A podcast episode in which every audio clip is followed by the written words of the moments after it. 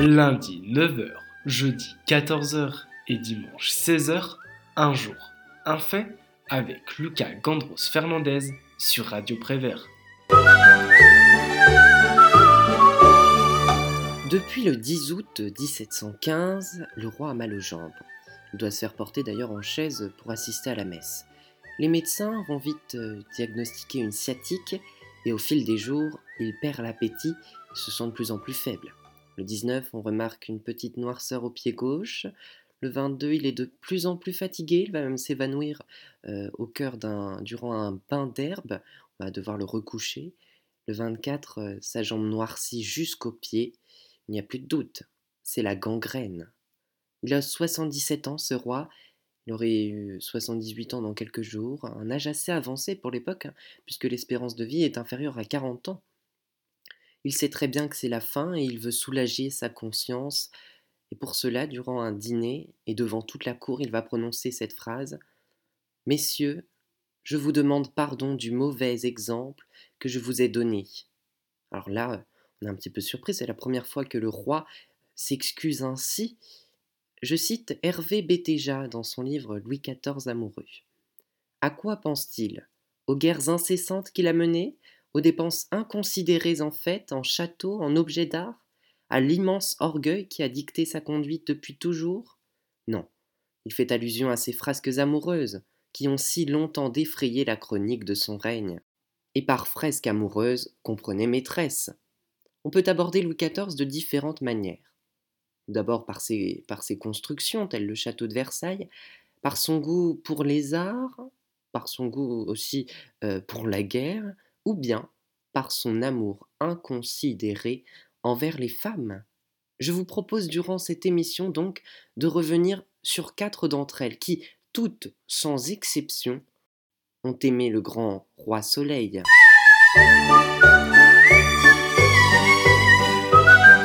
Un jour, un fait sur Radio Prévert. La première d'entre elles se nomme Marie Mancini. Pour comprendre comment elle s'est retrouvée à la cour de France, il faut remonter quelques années auparavant. En 1644 pour être précis, euh, c'est une année assez triste pour Louis XIII, puisqu'il vient à mourir, et c'est sa femme, Anne d'Autriche, qui devient régente. Alors, euh, régente, c'est-à-dire qu'elle va, elle va régner euh, le temps que le petit Louis XIV grandisse. Et pour l'aider à gouverner, elle nomme comme Premier ministre le cardinal Mazarin. Il le sera pendant 20 ans. C'est Richelieu, qui était le Premier ministre sous Louis XIII, qui l'a remarqué. Euh, il était au service euh, du pape Urbain VIII. Et oui, vous l'avez compris, il est italien, ce Mazarin. Giulio Mazzarini, de son vrai nom. Excusez-moi pour l'accent. Et Richelieu fait venir, euh, Mazarin, Mazarini, si on l'appelle par son, nom italien, fait venir Mazarin à Paris et il en fait vite son bras droit.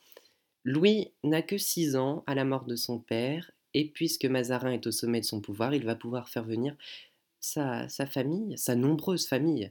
Euh, on peut parler d'un clan à l'italienne. Alors voilà que défilent une ribambelle de nièces, Anne, Marie et Laure Martinosi, Victoire, Olympe, Marie, Hortense et Marianne Mancini. On va les appeler très vite les Mazarinettes. Elles jouent avec le roi entre fêtes, danses, cavalcades, il faut dire qu'on s'amuse bien. Louis a 17 ans maintenant, et oui, et il tombe amoureux non pas de Marie, ça, ne va pas tarder, mais d'Olympe. Il faut le dire, ce n'est qu'une passade, et on va se dépêcher de la marier avec un prince de Savoie. Mais notez tout de même qu'entre deux maîtresses, il retournera vers elle, euh, mais cela ne durera pas vraiment parce que, souvenez-vous, elle est mariée. Revenons à notre Marie. Lorsqu'elle arrive euh, à la cour, Louis XIV ne la remarque pas vraiment. Je cite Hervé Bantéja. Arrivée en France, une des dernières, elle est jugée trop maigre, avec un teint de pruneau et des cheveux de jet, qui ne correspondent guère au canon de l'époque où l'on aime plutôt les blondes potelées. De plus, c'est une sauvageonne, alors qu'Olympe est toute séduction. Et oui, au début, c'était pas très bien parti, mais le roi va être ému euh, à la mort de sa mère, euh, qui est aussi la sœur de Mazarin, et encore plus quand il est au bord de la mort, en fait il est atteint de la scarlatine en 1658, et parce que de, toutes ses nombreuses sœurs et cousines, Marie va être la seule à, être, à être affectée, peut-être pas la seule, mais la plus affectée de toutes. Louis XIV, pour la première fois, se sent aimé pour qui il est. Pour se remettre de sa maladie, il est envoyé à Fontainebleau à l'été, et ils sont ensemble partout. Ils se promènent, grimpent sur les rochers, on dit même que des violons les accompagnent partout. Ils lisent, ils discutent, et c'est un petit peu grâce à Marie, à notre mari, qu'il va devenir ce qu'il est, c'est-à-dire un homme qui apprécie et qui soutient les arts. Marie, cependant, reste naturelle, elle, ne va pas essayer de faire la, la coquette, si vous me donnez l'expression, et la belle idylle va, va de bon train. Sauf que cette belle idylle amoureuse, elle va commencer à se freiner, non pas parce que Louis XIV ne l'aime plus, mais parce que Mazarin n'aime pas trop cette relation. On, pourrait se dire, bah oui, mais ça a l'avantage, Mazarin, puisque c'est sa nièce, si, Louis XIV vient à, vient à se marier avec elle. Mais non, puisque lui, Mazarin, il pense à l'État. Et oui, à l'époque, on ne peut pas marier un roi, un roi d'une grande puissance européenne à une petite nièce sans aucune importance. Non, lui, Mazarin, ce qu'il veut, c'est que Louis épouse l'enfant d'Espagne. Et oui, cela permettrait de faire cesser la guerre entre les deux pays. Et pour accélérer cette procédure, en octobre, on part à la cour de Lyon. Je cite encore Hervé Bantéja. Cent carrosses et autant de fourgons prennent la direction du Rhône. Le but officiel du voyage est de faire la connaissance de Marguerite de Savoie, dans la perspective d'un éventuel mariage avec Louis XIV. En vérité, c'est une ruse du cardinal. Il courtise la Savoie pour mieux séduire l'Espagne. Louis ne peut qu'accepter ses fiançailles, mais il continue toujours de courtiser Marie en public. Elle devient sa favorite en titre, et cette Marie, elle a un petit peu prise la grosse tête au moins, euh, elle est bien consciente de l'ascendant qu'elle exerce sur, euh, sur notre roi. Ils sont de plus en plus proches, et la régente Anne d'Autriche et Mazarin sont de plus en plus inquiets. Le 4 juin 1659, c'est une date importante pour la France, puisque les préliminaires de la paix sont signés. Et dans ce contrat, ce contrat entre guillemets, il est stipulé que Louis XIV et l'infant d'Espagne doivent se marier. Il court alors chez, chez Mazarin. Je suis le roi, c'est moi qui décide de mon destin, et vous n'avez qu'à obéir. C'est Marie que je veux. Mazarin refuse, et puis le roi va changer de registre. Il tombe aux pieds de Mazarin, en pleurs, en lui avouant son amour pour sa nièce, mais Mazarin résiste encore et toujours. Il lui écrira quelques semaines plus tard Dieu a établi les rois pour veiller au bien, à la sûreté et au repos de leurs sujets, et non pas pour sacrifier ce bien-là à leur passion particulière. Et oui, Louis euh, va alors voir sa mère, mais en vain, Mazarin décide finalement d'exiler sa nièce. Je cite encore Hervé Bantéja. Au matin, Louis l'accompagne jusqu'à la porte du carrosse qui doit l'emporter. Ils sont tous deux en larmes. Ah, sire, vous êtes le roi, et je pars se lamente Marie. Son carrosse suit celui de Mazarin, qui part pour rencontrer les envoyés du roi d'Espagne. Marie s'arrête à La Rochelle, elle, va s'y arrêter, puis, puis prendre logis là-bas. Pendant ce temps, Louis est à Chantilly, il chasse, non sans tristesse. Ils s'écrivent des lettres passionnées d'amour, et tous les jours, tous les jours, ils s'envoient des, lettres, des lettres magnifiques. Ils n'ont pas perdu espoir. Cependant, Louis perd l'appétit il est constamment dans, ce chagrin préoccupant. Certains le poussent à s'affirmer, c'est vous le maître. Il tente tout ce qu'il peut, mais rien ne se produit. Enfin, rien, non. Il obtient tout de même que sur le chemin de l'Espagne, il passe par La Rochelle pour retrouver euh, sa bien-aimée. En août, donc, à Saint-Jean d'Angély, il faut imaginer une rencontre euh, entre Louis et Marie, magnifique. Ils se jettent dans les bras, en pleurs, mais l'État est plus important que les petites histoires de cœur de Louis, et il repart pour Bayonne, où son destin l'attend. Les négociations du mariage traînent en longueur, et Louis XIV et sa mère doivent attendre à Bordeaux. Les deux amants reprennent alors leurs lettres enflammées, et Louis lui offre même un, petit chiot de, de qui est sa chienne préférée. Sur le collier, on peut lire Je suis à Marie Mancini. Mazarin va vite l'apprendre. Il faut savoir qu'il a des espions partout. Et pour distraire, distraire entre guillemets, puisque dans distraire, il faut comprendre éloigner Marie, le roi est envoyé en tournée d'inspection. Encore là, de gros guillemets. Vous vous souvenez de cet Olympe dont je vous parlais au début, au début de mon, mon récit?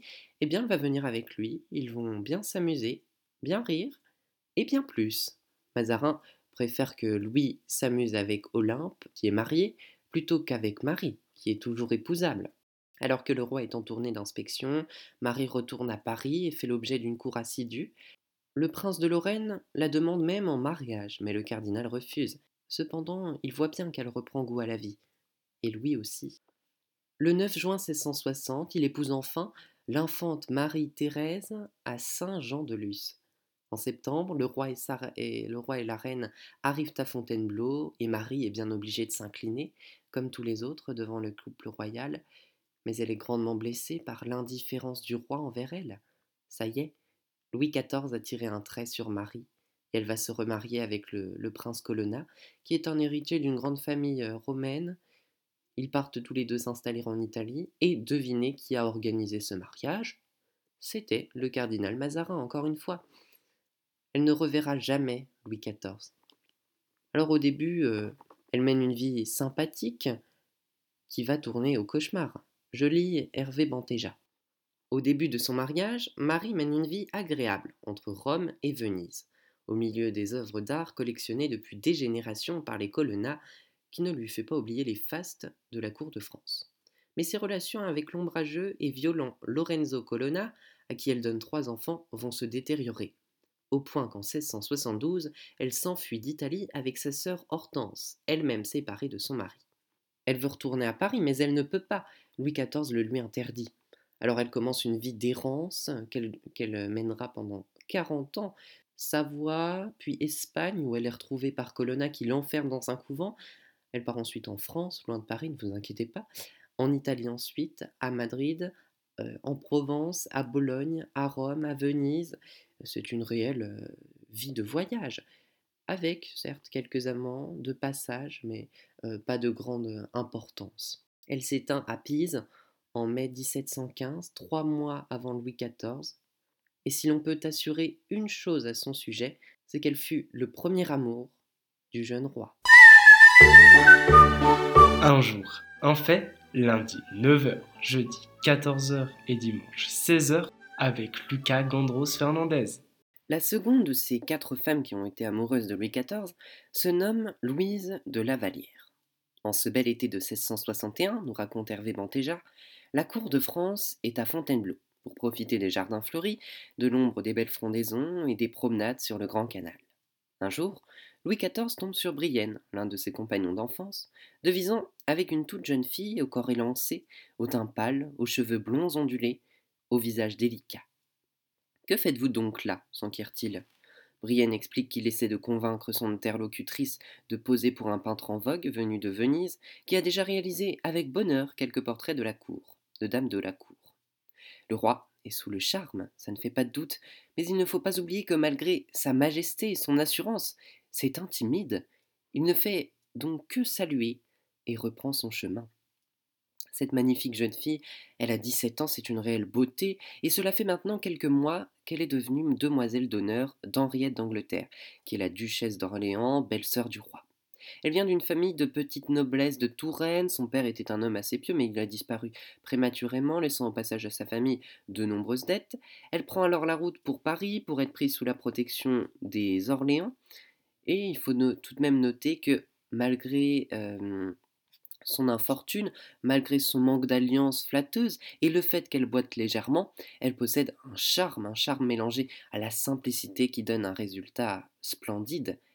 Et elle est amoureuse, Louise.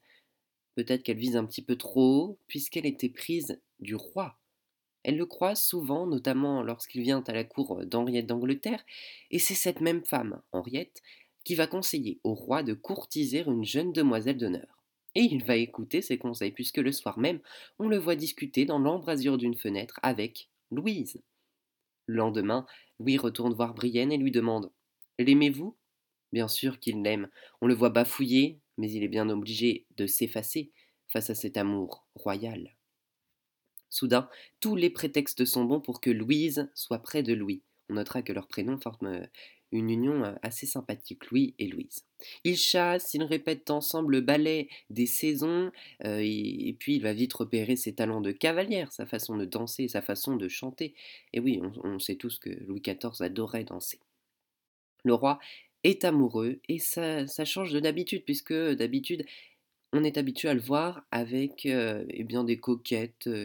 il change souvent de coquette et en, fait, ce sont un petit peu des coups d'un soir, si, vous me permettez l'expression. Et lorsqu'elle accepte cette relation, elle ne pense pas aux innombrables avantages qu'elle pourrait obtenir, ni même à la fortune qu'elle pourrait amasser, non. elle, elle, est tout simplement amoureuse, Louise. Ils échangent des serments éternels et des missives brûlantes, mais elle a un petit défaut, cette Louise. À la moindre contrariété du roi, elle croit qu'elle n'est plus aimée, alors elle court dans un couvent de chanoinaises pour y avouer ses fautes. Le roi, qui est aux Tuileries, ne la trouvant pas, s'empresse de prendre son cheval pour la ramener à Paris, et ça y est, la passion reprend, encore plus forte qu'avant. En juin 1662, Louis XIV, pour fêter la naissance de son fils, organise le carrousel des Tuileries, une grande fête, 600 cavaliers avec bien évidemment le roi en tête, c'est majestueux, c'est spectaculaire. Et dans le public, de façon totalement anonyme, on peut apercevoir on peut apercevoir Louise, admiratrice, applaudissant son amant. Mais Louise est jalouse, c'est là son deuxième, euh, son deuxième défaut. Elle est jalouse de ses dangereuses rivales, dont une certaine Olympe, je vous en parlais euh, quelques minutes auparavant. Cette Olympe, elle va même aller voir la reine, Marie-Thérèse, et lui raconter la liaison entre son mari et Louise. Elle est nourrie par des remords euh, gigantesques, notamment lorsque la reine est enceinte. En plus vient s'ajouter la, place importante de la religion à l'époque. Et le nouveau prédicateur de la chapelle du Louvre, qui se nomme Bossuet, la met en garde. Elle lui conseille fortement de quitter cet état de péché. Mais tous ces sentiments vont vite être balayés par les grandes fêtes qui se préparent, et parmi elles, euh, les fameuses plaisirs de l'île enchantée, on est au château de Versailles, encore un, petit château en construction, et on peut voir défiler des courses, des ballets, des jeux d'eau, des comédies, des balles, des feux d'artifice, et la liste est encore très très longue. Qui en est l'héroïne secrète? Est-ce que je pose la question? C'est Louise, bien sûr. Ils chassent ensemble, d'ailleurs c'est une remarquable cavalière, ils galopent dans les bois du parc, et bientôt, trois ans se sont écoulés. C'est toujours la fille délicate, discrète et modeste qu'elle était au début de leur relation, ne se mêlant jamais de politique, vous me direz comme toutes les autres maîtresses de Louis, et ne participant à aucune intrigue, ne demandant rien pour elle-même. En décembre 1639, euh, elle, euh, elle, elle, accouche de leur premier enfant, et on va vite l'emmener euh, dans une petite maison à côté du palais royal pour l'élever en, en secret. C'est Colbert, l'un des principaux ministres du roi, qui va s'occuper de l'éducation de l'enfant. Louise est, et ce n'a fait et ce ne fait plus aucun doute, la favorite en titre. À la cour, nous dit Hervé on lui rend les honneurs réservés aux plus grandes dames du royaume. Elle accompagne ouvertement le roi aux cérémonies et dans ses déplacements, à la messe, elle se tient aux côtés de lui et de la reine Marie-Thérèse. En janvier 1665, elle accouche, toujours en secret, d'un nouveau garçon. Le roi n'est pas de la plus grande fidélité, mais il reviendra toujours vers elle et en janvier 1666, elle accouche, encore cette fois, euh, c'est une fille. Le premier est mort hélas de la grippe et le second c'est Madame Colbert, donc la femme du ministre Colbert, qui l'élève encore discrètement aux Tuileries. Louise est très très peu attachée à ses enfants hein, et quand elle, euh, quand elle les croise, euh, du moins quand elle croise sa fille à Versailles, elle ne lui donne qu'un petit mademoiselle. Toutes ces grossesses la fatiguent et altèrent sa beauté, et on peut dire c'est le début de la fin. Le roi commence à se lasser, à regarder ailleurs. Et ce n'est pas bon signe pour notre Louise, qui est amoureuse comme au premier jour. Et par regarder ailleurs, il faut comprendre regarder vers l'entourage de la reine. En effet, il y a une femme qui se distingue, une femme d'une vraie splendeur, aux cheveux blonds soyeux, au visage racé, au corps parfait, à l'esprit mordant, pour euh, citer le livre Louis XIV amoureux. Son nom? Françoise de Rochechouart, marquise de Montespan. Ah, ça nous dit tout de suite quelque chose, marquise de Montespan. Et c'est l'exact contraire de Louise. Louise est une grande tendresse, alors que Françoise, qui se fait appeler au passage Athénaïs, est beaucoup plus sensuelle. Au départ, Louise ne voit pas cette femme comme une rivale, mais plutôt comme une meilleure amie, et Françoise, du moins Athénaïs, va progressivement rentrer dans l'intimité du roi et de la favorite en titre, jusqu'à se produire fin 1666 dans le Ballet des Muses, en compagnie du roi, de Louise et de mademoiselle de Morte ou d'Ancourt, qui est une femme qu'il a courtisée quelques mois auparavant. Louise se sent de plus en plus triste, elle est délaissée, et cette fois ce n'est pas une fausse idée. Madame de Montespan occupe tout son esprit, euh, l'esprit du roi bien sûr, et Bien qu'elle essaye de résister, elle finit par succomber au début de l'été 1667, euh, Madame de Montespan. Juste avant, il a fait de Louise une duchesse, et c'est pas très bon signe puisque c'est un cadeau de rupture. Il faut savoir qu'à chaque fois que Louis euh, n'est plus amoureux, que la passion s'est éteinte, il offre un cadeau. Alors ça peut être un château, un nom pompeux comme, Louis, comme Louise, mais lorsque le roi offre, c'est mauvais signe. Et elle en est encore plus persuadée le jour où elle annonce au roi qu'elle est enceinte et qu'il reste de marbre. Louis n'y est pas allé par des pincettes pour lui annoncer sa rupture, puisqu'il l'éloigne de la cour, ne l'autorise pas à le suivre, lui, la reine et ses dames d'honneur, dont, Madame de Montespan en Flandre, où la guerre avec l'Espagne a repris. Elle a peur, Louise, elle a peur de perdre son Louis, mais entre nous, ne l'a-t-elle peut-être pas déjà perdu? Hervé Pantéja raconte avec l'audace des timides, elle tente un coup de force. Bravant les ordres du roi, elle se lance à la poursuite de son amant qu'elle rejoint près d'Avens. Euh, près d'Avens, pardon. Après un premier, accueil glacial, Louis XIV l'autorise à rester. Au fond, cette arrivée impromptue l'arrange. Louise va lui servir de paravent pour masquer sa liaison naissante avec Madame de Montespan. On va alors voir le roi se promener en carrosse avec la reine, ce qui est normal, vous me direz, accompagnée de Louise et d'Athénaïs. Les deux favorites se coiffent, déjeunent et sortent ensemble, un petit peu comme euh, les sultanes d'un harem.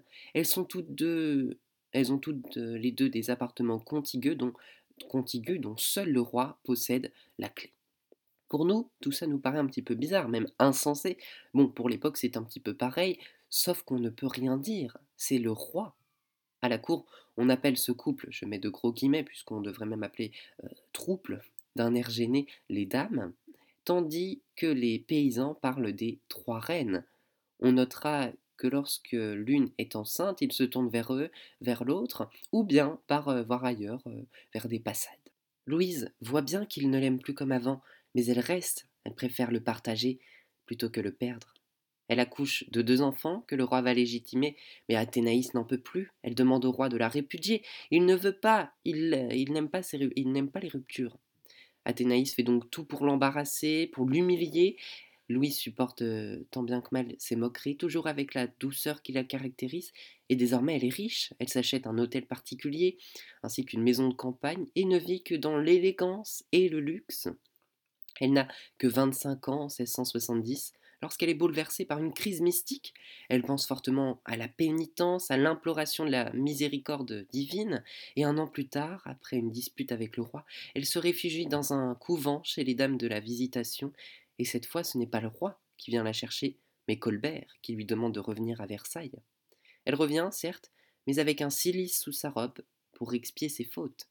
En 1673, l'idée de se retirer chez les carmélites est de plus en plus forte et elle a plusieurs raisons de faire ça. Tout d'abord, le roi ne l'aime plus et puis elle n'est pas attachée à ses enfants puisque ce, n'est pas elle qui les a élevés.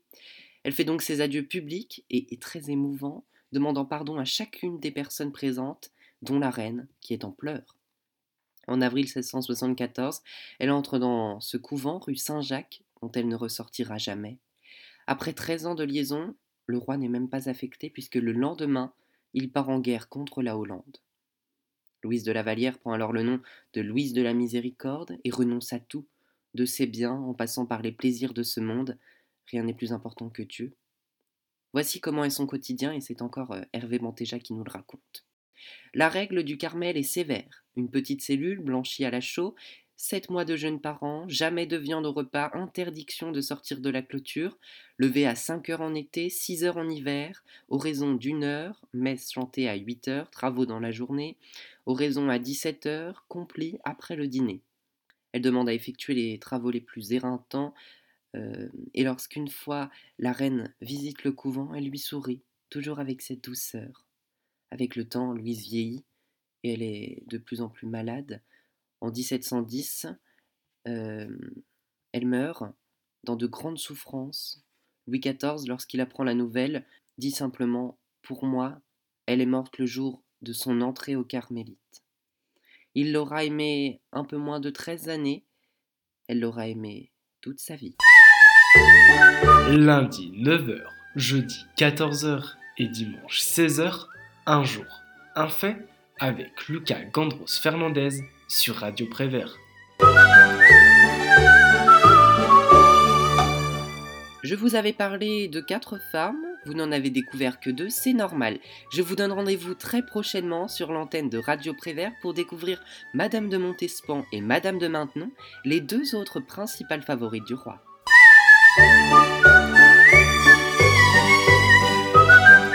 Un jour, un fait sur Radio Prévert.